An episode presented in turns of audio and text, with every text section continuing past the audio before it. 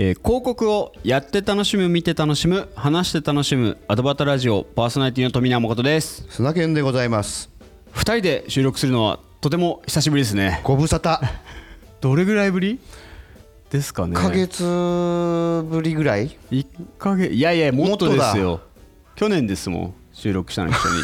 あじゃあ2ヶ月ぶりぐ2らい。ヶ月うん。ぐらい。12月ですもんねそうだ前回、ねはい。申し訳なかったね一人で。いろいろちょっとあの本題入る前にうん。一人でやってた回僕や進めてますけど、うん。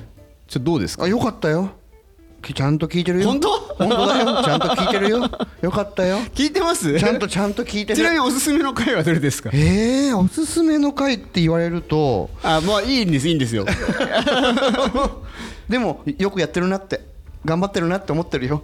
こ心の底から思ってるよ。うん。いやまあそんなところですよ。はい。まあちょっとね富永の方で、うん。えっ、と年始からですね、うん。もう45本か。そうだよね。えっ、と配信させてもらってて、うん。あれ砂毛さんいなくなったみたいな感じになってましたけれども、うん。ちょっとバタバタしてて。ちょっとバタバタされてて、えーまあ、収録を僕の方でし続けてやってたんですけど、まあ、本来はねね割とこういう形で2人で喋るっていうのがアドバタラジオではあるんですけど、はい。あのー今回ですね、うん。去年うん。ちょっと僕たちに起こったうん。大事な出来事について触れていなかったなと。はい。いうところでかつこれ結構砂犬さんに僕もいろいろ意見を聞きたかったはい。話でもあったので、はい。それを中心にうん。今日はお話できたらなというふうに思ってます。はい。そうですね。去年末のタイミングでご連絡があり、そして1月うん。のタイミングで、うん。実はアドバタラジオはですね、うん。ある大学のほ講義かつうん。その講義のテストに出ました。なんと。いや何しすご存ああそうかごめんごめん。知ってますよね。はい。い、やこういうのってなんかリリアクションちゃんとしなきゃもう僕ら二人知ってる前提の話なんで。あそうそうそうそうなんですよ。そうだよね。これはすごいありがたいお話でしたね。ありがたいですね。まさかまさかまのまさかの教育部門進出。アドバタラジオついにそこまで来たかっていう。去年やっていくもんです。ねそう本当に。だねはいというところで、えー、とそこら辺のお話を今日していきたいなと思うんですけれども、うん。まずですね、うん。うん。えー東洋大学のうん。柳井武明さんうん。が持ってらっしゃるうん。マスコミュニケーション特論うん。という講義で、うん。ぜひアドバタラジオのエピソードを取り上げさせていただき、うん。かつテストに出させてくださいというお願いが来たんですいよ。やーびっびっくりしましたねこびっくりれね。ポンだったね。そう。そうなんですうよ。ん。去年末。去年末にちょっと打ち合わせを柳井さんとうん。させていただいて、うん。えーテストに向けて、まあ、授業に向けてうん。いろいろヒアリングを受けたんですけども、うん。その時にですねやっぱうん。こう僕らが結構前だと思うんですけど、うん。広告に対するうん。批評うん評論ジャーナリズム？ジャーナリズム。うん。について話した回があるんですよ。はい。これがですね、うん。2021年4月5日、まあ、第15エピソード目の15回かそうっす。広告を批評するってどういうことっていうのと、うん。そこからの16エピソード16で、うん。SNS での広告批批判について。うん。そしてまあこれはあのその後の話なんですけど、うん。125回目の、うん。あの宣伝会議が買収された 広告業界ニュースの考察っていうのでお話しさせてもらったこれらのエピソードをうん。もとに、うん。まあ、このマスコミュニケーション特論の方で話されているのが広告についての社会学だったりとか、広告学はいはいはい。とか、えーそこに紐づる紐づく、えージャーナリズムの話をうんされている講座なんですよ、うん。授業。うん。講義ですね。ごめんなさい。講義ですね、はい。なんですけど、うん。そこで、まあ、いわゆる僕らが教材になりは学生の人たちに聞いてもらあったと。恐ろし学生だから20代前半ですよ。いいたんでしょ？いっぱいいました。いたでしょ？伺った時は、ね。そうそこで皆さんに聞いてもらった僕らの声がき届いてると。分かんないです。あの授業中流したのかどうか分かんないですけど、でも聞いてくださいみたいな感じだと思うんですけど、ね絶対聞いてくださってるわけだもんねっていうところで、うん。まあ柳井さんといろいろ話をさせていただきましたうね、ん。面白かったです、うん。いやまさか僕らは授業で選ばれるとはなんかそんな経験ありました？いやないないない。そんなんないないない。いやだからね面白いよね。だからちょうどこのタイミングでまあこの東洋大学さんのもありましたしまた別の僕が知ってる元広告屋さんが大学の教授をされていて、まあ、その方の卒業制作のでもこうインタビューを受けさせていただいたりとかちょうどねこのタイミングともう一個のその大学のタイミングが絶妙にこう重なっててね。アカデミックづいてたんですね。ものすごくなんかアカデミックあのまたラジオみたいな、ちょっとムーブメントが若干起こってましたね。去年末から今年にかけてね。そうですね。すごいですね、僕らね。面白い。僕らすごいですねって もあれですけど。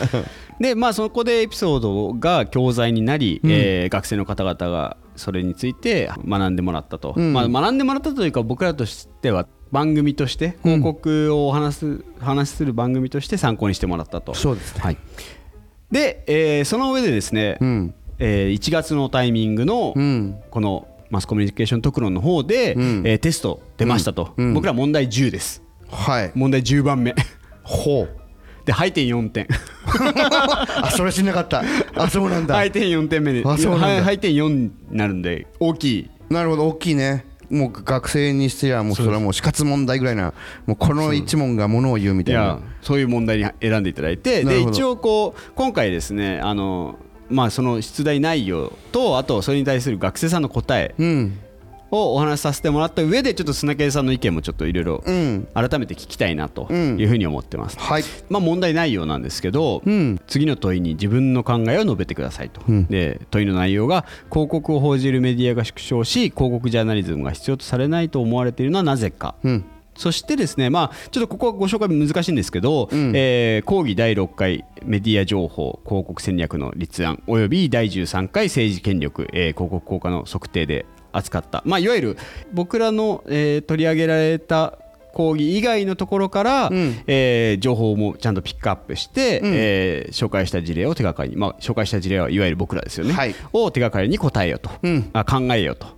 いうような内容で、はい、えー、テストに出ました。はい、はい。うん、で一応ですね、うん、受講生の方々からですね、まあ、一応あの同意を得て、うん、えー、この質問に対する答えっていうのを、うん、えー、今回ピックアップその中でもですね、うん、えー、選んだ上で皆さんにお話しさせてもらいたいなというふうに思ってますと、はい。まあ、ちなみにこれ結構ありますけど読まれました？読んだ読んだ。いやすごいですよね。やっぱ学生さんは素晴らしいですね。でちゃんとこうねあの時はほら僕自身も我々があの番組で話をしている時ね。まあいつも通りこう真面目なとことナンパな部分のいつものなんかあの感じで喋っていることも参考にされているのでちゃんとちゃんとそこのとこから抽出してちゃんとあの聞いてくださっているんだろうなというところのまあ編集力含めてであとやっぱこう言葉尻をちゃんとこう俯瞰的に見て表現というか回答されてるなっていうのが僕の中ではすごく感じた部分ですね。すごいですよね、うんそう。で一応こう学生さんたちの回答のところなんですけど、うん。うん。えー、インターネットやソーシャルメディアの普及により広告メッセージを直接消費者に届ける手段が多様化していると考えますと、うん、そのため消費者は独自の情報源を持ち伝統的なメディアを通じての情報需要が減少している可能性があることが原因の一つだと考えられる、うん、とか、うん、広告というのはさまざまな個人や団体企業が行えるものでありメディアや政治などがその個の広告に本来干渉するものではないからとか、うん、であともう一つですね、うん、今の時代ソーシャルメディアなどが一般化してきたことに倣ってターゲット各購買者の、えー、追い方、まあ、接触の仕方がですね、うん、変化してきているからである、えー、メディアによる広告宣伝に頼らなくても、えー、企業は買い手に直接接触できるようになったため広告ジャーナリズムの需要が減ってきていると言えるか、うん、など、うん、たくさん学生さんからご回答いただいた、もう本当ねその他にもあるんですけど、はい、ありますね、うん。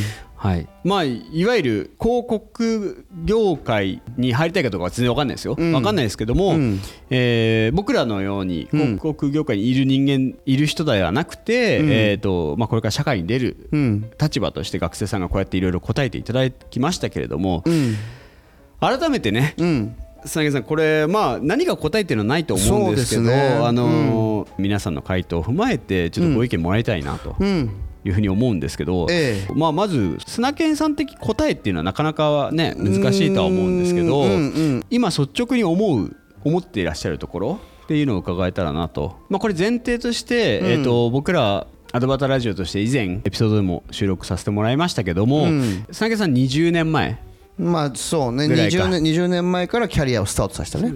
に広告を、うん、まあ、ジャーナリズムする立場にいらっしゃってこれ結構珍しい。まあそうだね。今となっては。はい。っていうキャリアを積んでたからこそ、うん、まあ、今回こういうね、まあ、アドバタラジオのスタートっていうのもそういうのも影響したりとかするんですけど、そ、ねうん、の時に以前広告ジャーナリズムについて触れた際には、僕らは今の現代において、こう批評とかジャーナリズムして稼、お金を稼ぐっていうのはなかなか難しい、難しいと思う。それは広告だけじゃなくて映画とかもやっぱそうじゃないですか、うん、本もそう。そうだね。そこに対して批評とかジャーナリズムをするのって、うん、ぶっちゃけメディアの多様化だったりとか、ね、ユーザーが能動的とか受動的にっていうところもまた変化してるじゃないですか、うん、それにさらに広告はお金が伴わない広告をジャーナリズムすることだったりとか、批評することによって稼ぐのが難しいじゃないですか、難しいね。そこにねこの人の批評がジャーナリズムが好きだから、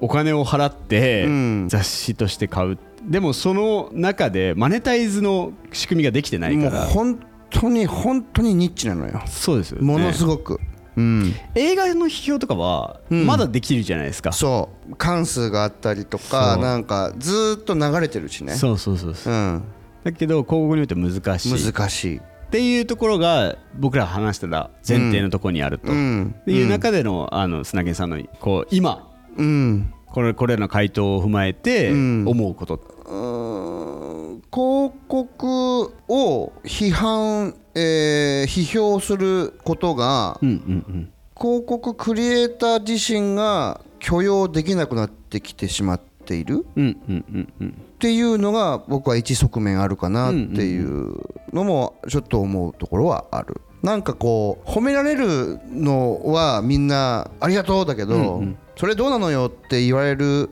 人があまりこう許容できないしなってるかなっていうふうに思うっていうのがあるし、あと高め合えるジャーナリストも多分いないくなってきてるんじゃないかなという、発信側の発信側と、ここジャーナリストとすればね、褒める時は褒めるしこれどうなのよっていう時はどうなのよっていうジャーナリスト側と同じこうシナジーがあまりこうできていないのかもしれないなっていう感じがなんとなく俺の中ではある、うん、多分これ前も言ったかもしれないけどそうですね。やっぱ切磋琢磨お互いが広告クリエイターも広告ジャーナリストも切磋琢磨できるような感じは今はちょっと減少傾向にあるんじゃないかなというのは俺は思ってる、うん、僕もちょっと一個思ったことがあるんですけど、うん。まあマネタイズが難しいとか切磋琢磨書き手のことも踏まえてですけど、前提、これはご意見もらいたいんですけど、批評とかジャーナリズム自体が現代に合わない、と僕は思ってるんですよ。ビンゴだと思う。そう思いますよ。ある意味その人の意見で購買をするとか、サービスを受けるとか、そういうのってまあ今で言うとプロレビュアー、うんうんなわけじゃないですかそれって。そうそうそうプロレビュアーがいるか。そうだね。そここの人のレビューは信頼できるとか、私と感性が近いとか、そういう人がきっと批評家ジャーナリストとかになると思うんですけど、もうすべてのメディアに対して基本僕らって欲しいものとか興味あるものしかアクセスしないじゃないですか、だからこそ興味ないまず広告とか、興味ない人の批評とかって、ノイズでしかない。そうだね。やっぱね時代的なものなんだよね、うん、ノイズじゃなかった時代があったから、うんうん、それがやっぱり多様化するとノイジーに大体なってくるから、うん、本当に俺は本当にあの時にやめといてよかったと思ってる。その職種を？うん。ああなるほどね。うん。やめといてよかったっていうかまあまあタイミング的にそうなったんだけどね、まあ、その時の判断は割と今思えば。間違ってなかったと思う。もうでもここが好きだよ、うん。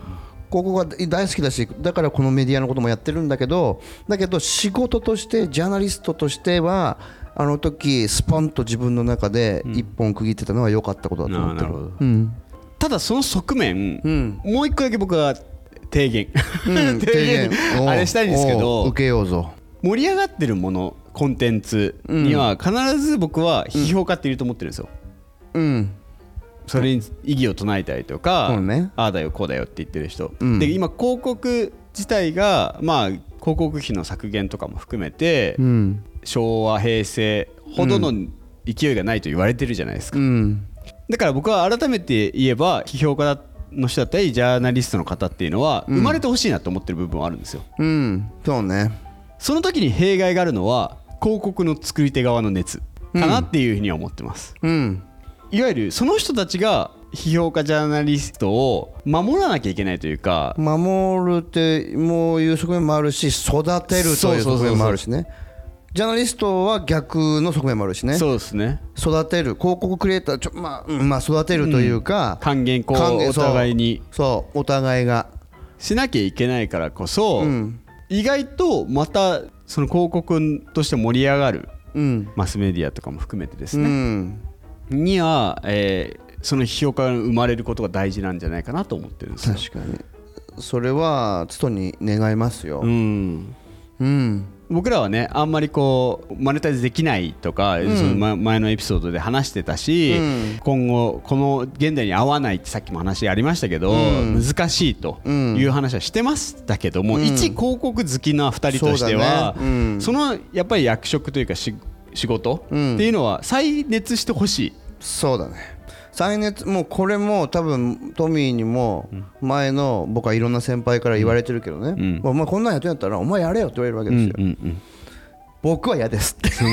そうそういうふうに思っちゃうのはやっぱり 広告作ってる人たちからもサポートしていかなきゃやっぱりそうね。そう。いうなんか環境であるべきだと思うんですよ。循環そういうね。そう。そう。でもね難しいのはサポートしてるのに批評されるわけですよ。そう。そこよ。だからさっき砂木さんが話したように受け手側うん。が耐えられないっていうのも。そこなのよ。だから本当に僕が流行りたての時とかの時の大人たちうん。相当かっこいいと思うんだよ、ね、いやそうですよね。サポートしてるのにん。批評されて、そう。ででましてや僕が行った業界誌は定期購読ですから、はい。要はお金払って批評されるわけですよ、ジャーナリジャーナリズムとして質問されるわけですよ。だから面白いですよね。お金払って批評されるわけですから、ジャーナリストされるわけですから、うんうんうんでもしょうがねえなーで寛容にでもあいつが書いたからやっぱちょっと帯引き締めてちょっと頑張ろうっていう関係ができていた、うんうんもちろんそういう関係をナンパにしないために僕の上司も頑張ってたし、やっぱそこの関係性って本当素敵だなと思うしね、やっぱ僕思ったのはこの間 JAC 関わったじゃないですか、アドバタラジオとして、はいはい。その時にやっぱり自分たちで盛り上げなきゃいけないんですよ。うん。うん。やっぱり。そうだね自分たちの出来事に対して、うん。自分たちで盛り上げなきゃいけないんですよ、うん。主体性を持って、確かに。人事ではなくね自分事にしないとね。うん。いいも悪いも自分たちが自分事としてうん。対応しなきゃいけないし育てなきゃいけない。うん。その気持ちの余裕というかうん。がないと、うん。まあやっぱり広告ジャーナリズムっていうのはうん。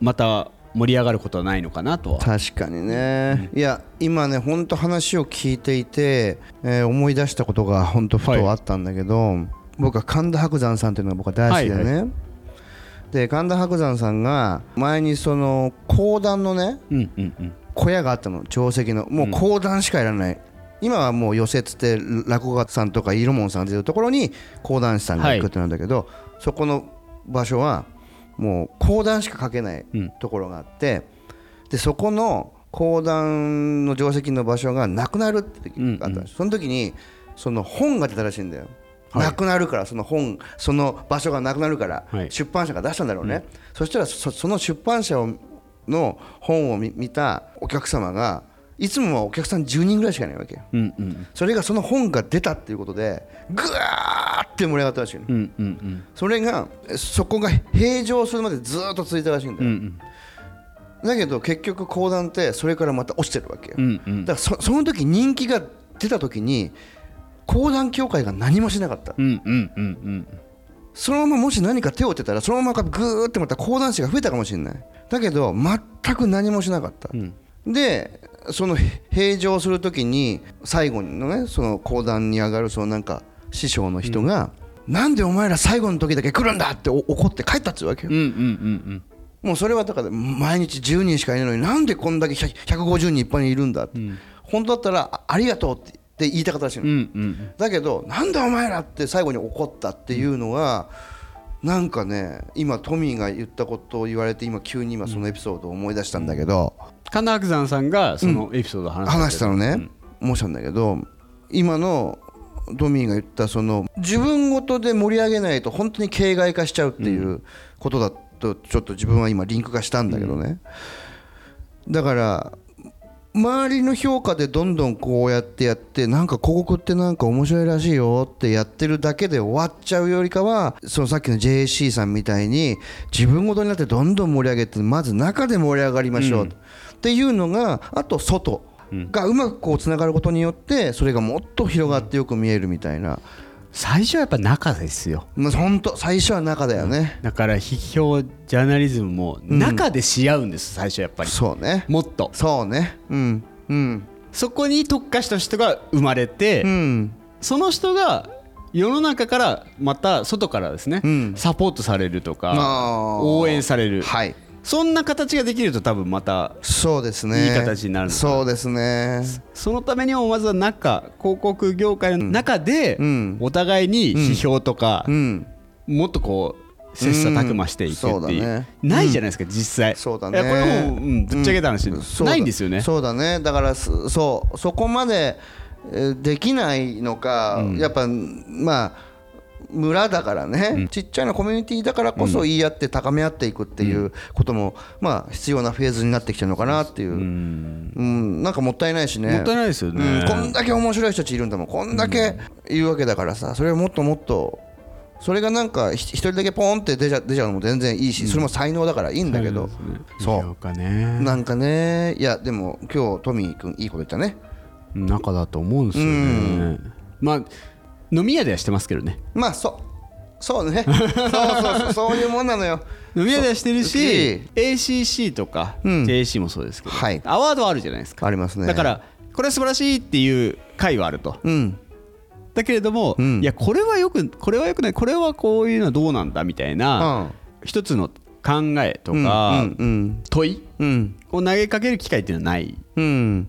そしてそれをみんなで考えるみたいなのがないのでうん。それからですね。まあそうだね。いやそうなんだよ。そうあってほしいしね。なってほしいなと思うね、うん。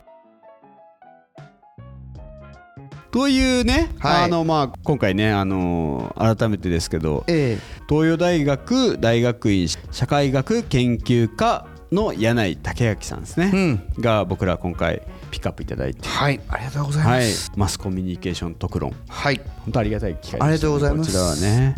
学生さんからの意見を踏まえて僕らが今思うことっていうのを話させてもらいましたけども、うん。まあアドバタラジオとしてはね、こんこういうこうまあ割と アカデミックな話だけではなく、うんそうです。この間僕が伺って思ったのは、はい。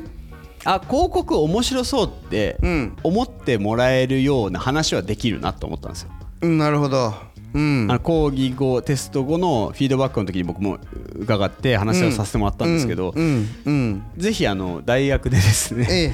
広告にまつわる話をされているええ。教授の方、はい。ぜアドバタラジオにお声掛けいただければ、あの楽しい話をはい。学生さんたちが興味持ってもらえそうな話っていうのは、はい。あのできますのでぜひ。ぜひぜひ、まあ、今回ねジャーナリズムって結構非常に難しい難しいですけどポイントで話はい。をしてもらいましたけど、はい。はい、本当あの学生の皆さん、えーそして柳さん本当ありがとうございました。ありがとうございましたはい、というところでアドバタラジオの今回のエピソードは以上となります。はいありがとうございました。ありがとうございました